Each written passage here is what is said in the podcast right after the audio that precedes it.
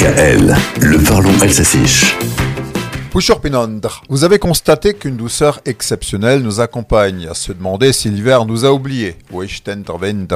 Avant que la météo ne soit captée par les scientifiques, nos anciens se découvraient prévisionnistes dans cette période particulière entre Noël et l'Épiphanie.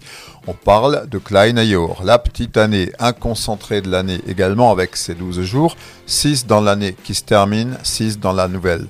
Tossin Tlostaga, les jours du destin. On disait que chaque jour, à partir du 26 décembre, correspondait à un mois de l'année à venir. Ainsi, le jour de la Saint-Étienne, Staffistok, valait janvier. Aujourd'hui, nous sommes le 4 janvier, ça renvoie à octobre.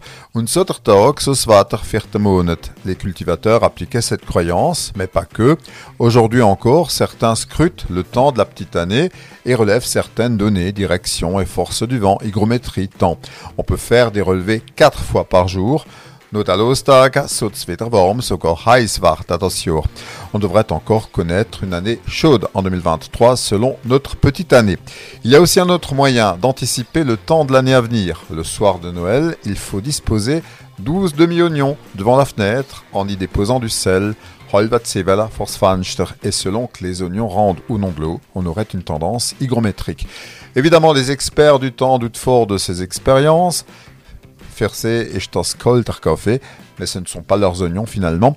Et si la tradition des Loestaga se perpétue, c'est que tout n'est pas faux. oui.